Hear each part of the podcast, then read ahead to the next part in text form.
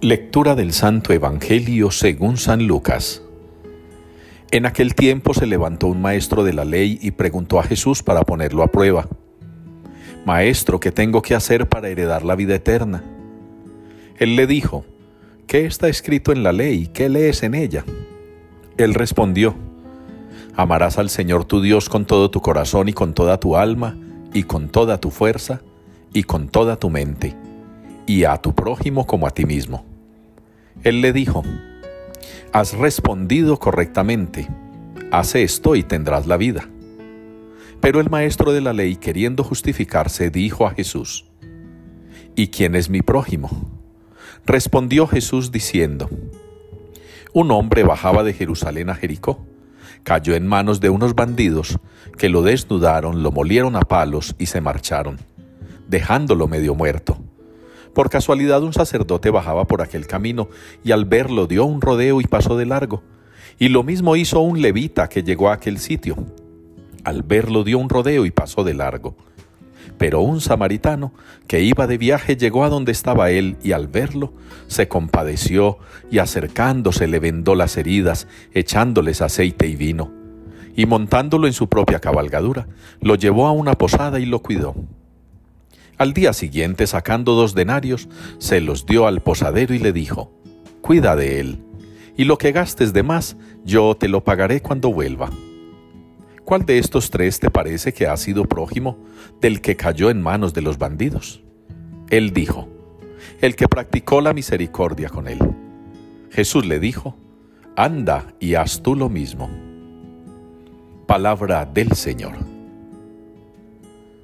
Tú, Señor, me sacaste vivo de la fosa. Esa es la respuesta que nos une hoy en la liturgia al salmo que está confeccionado con un texto del libro de Jonás. Tú, Señor, me sacaste vivo de la fosa.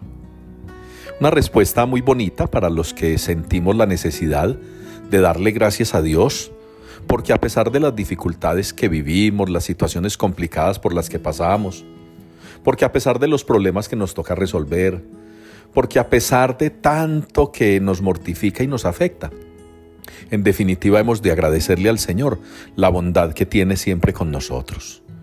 Una bondad que nos hace reconocer que las cosas pudieran ser peores, que las situaciones pudieron haber terminado mal, que aquellos problemas que logramos resolver, que aquellos obstáculos que logramos superar, quizá hubieran sido mucho peores contando con el auxilio del Señor, contando con la bondad del Señor, contando con la gracia del Señor, podemos entonar con el salmista esa respuesta. Tú, Señor, me sacaste vivo de la fosa. Una fosa a la que nosotros mismos muchas veces nos metemos por la desobediencia con nuestro Señor. Cuántos problemitas nos ganamos, cuántas dificultades nosotros mismos creamos por desobedecer lo que Dios quiere de nosotros por no escuchar sus llamados, por no atender a sus requerimientos. La primera lectura del profeta Jonás así nos lo muestra. Quería Jonás huirle al mandato del Señor, a lo que Dios le estaba pidiendo, pero Dios buscó la forma de traerlo hacia donde lo necesitaba.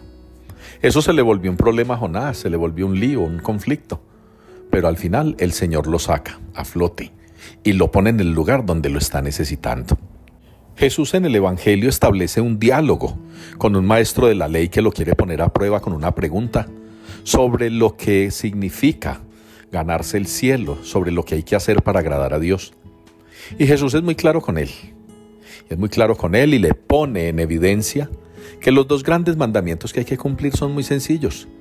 Amar a Dios sobre todas las cosas y al prójimo como a nosotros mismos. Si nos atenemos a esa ley, si la cumplimos fielmente, tengamos la certeza de que vamos a poder volver a repetir con el salmista, Tú Señor me sacaste vivo de la fosa, de la fosa del egoísmo, del orgullo, de la prepotencia, de la fosa que significa no estar siempre bien con los demás, de no buscar la fraternidad, la cordialidad, el perdón, la misericordia. Quiera Dios pues que ustedes y yo nos sintamos siempre bendecidos por Él y que en aras de esa bendición podamos sentirnos de verdad convencidos de que el Señor nos ha sacado siempre de la fosa en la que pudimos haber caído.